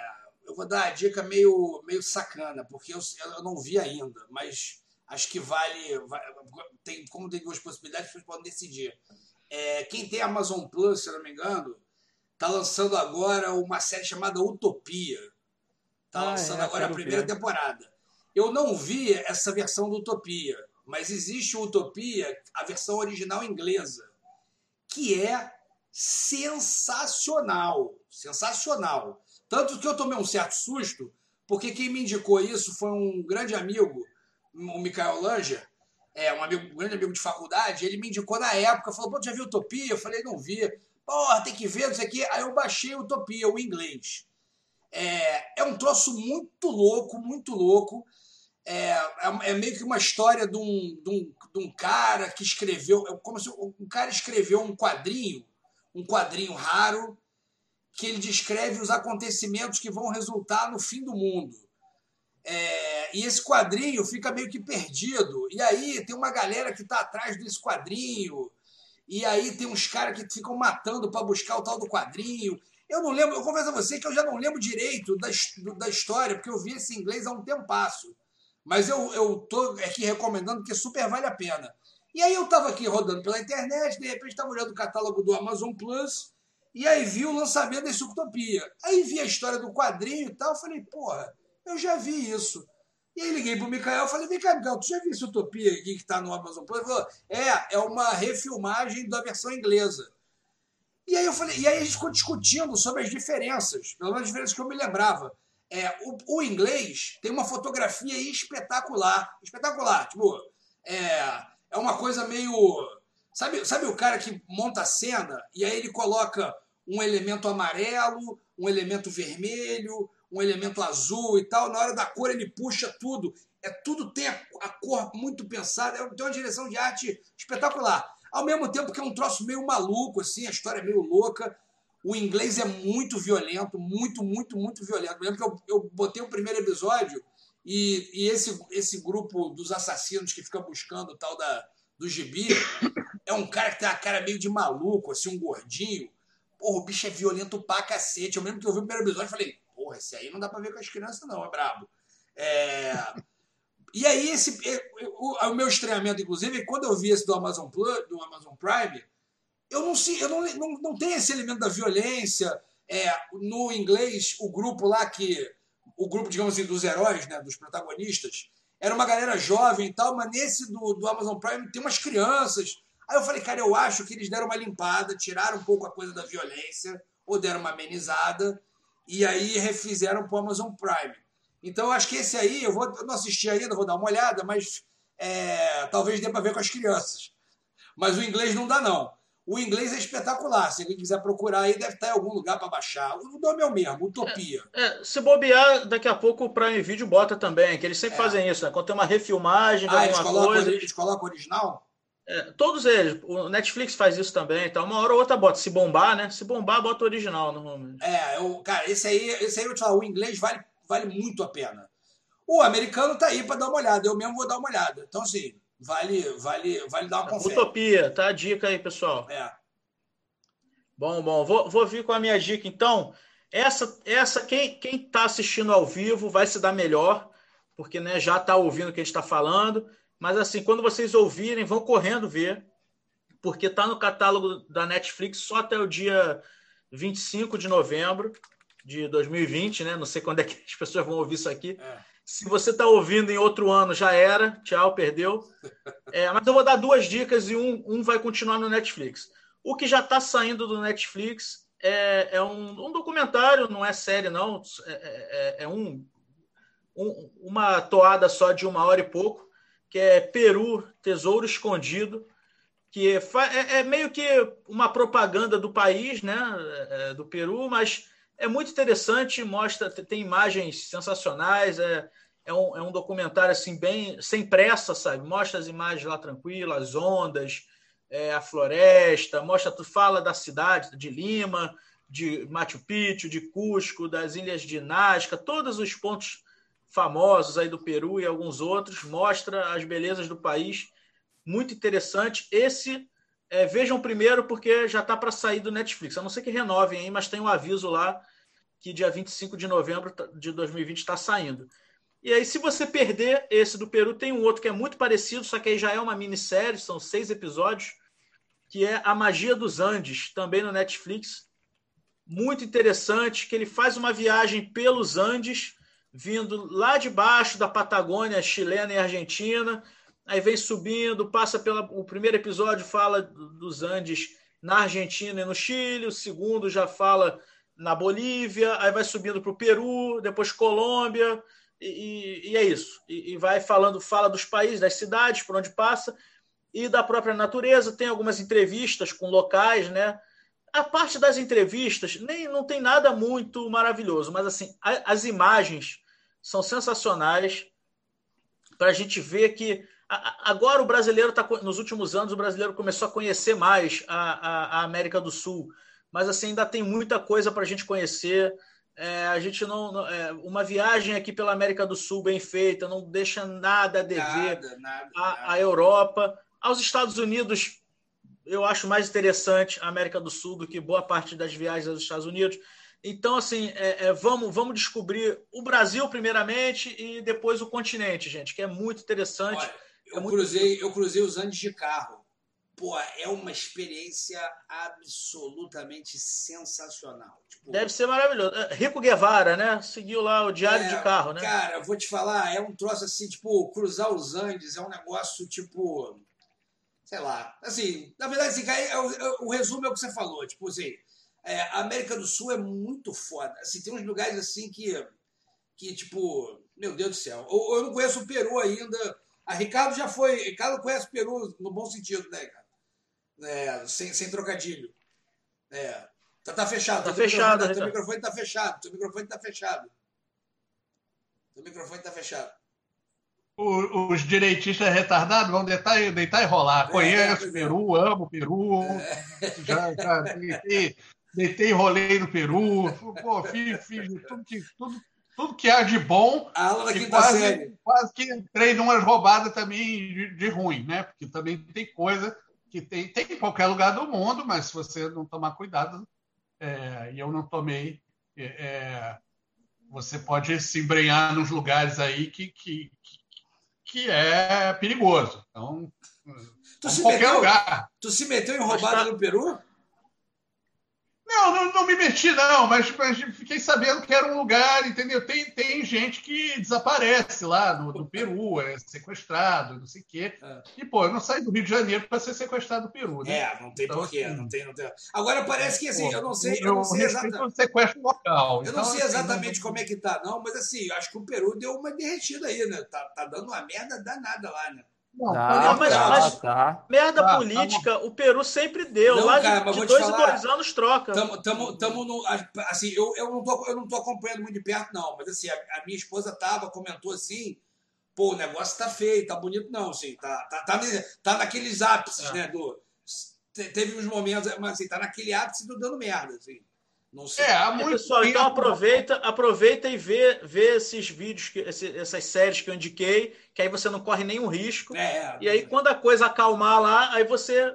E também quando a pandemia deixar, né?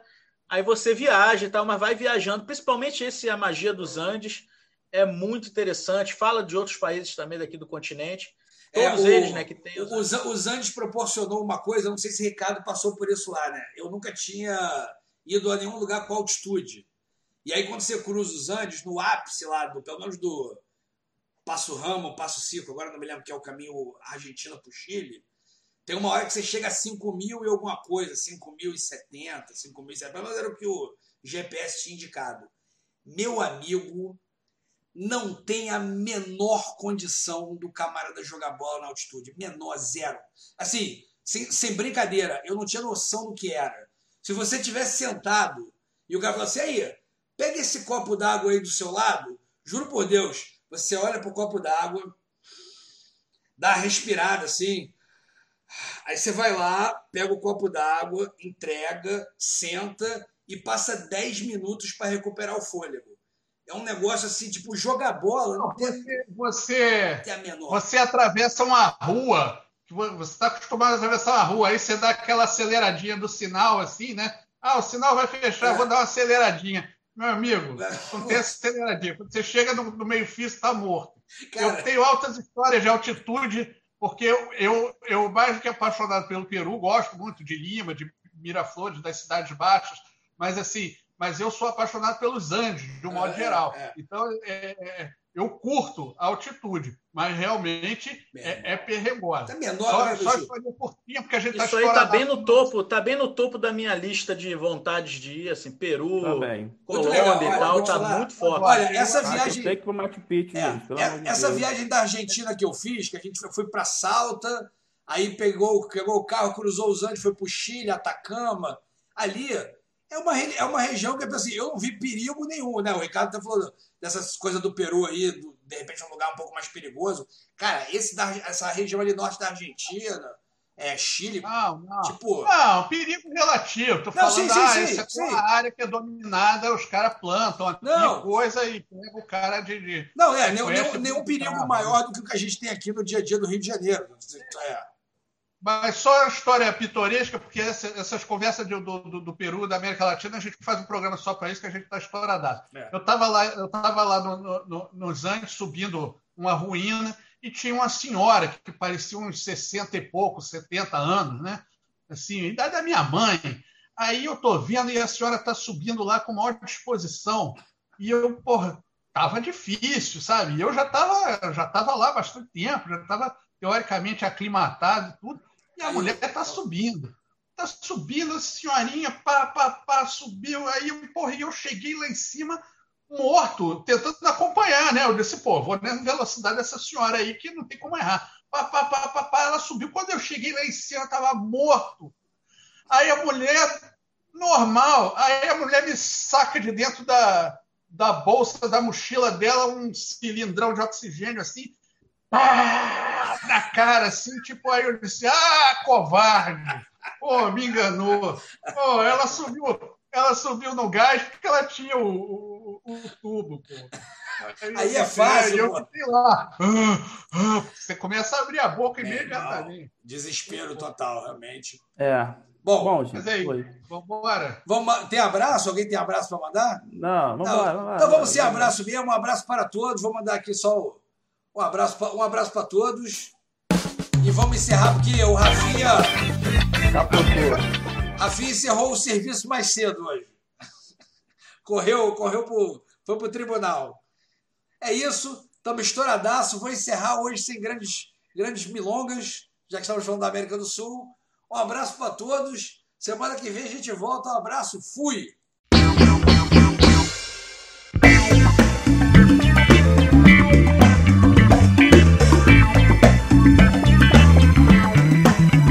Música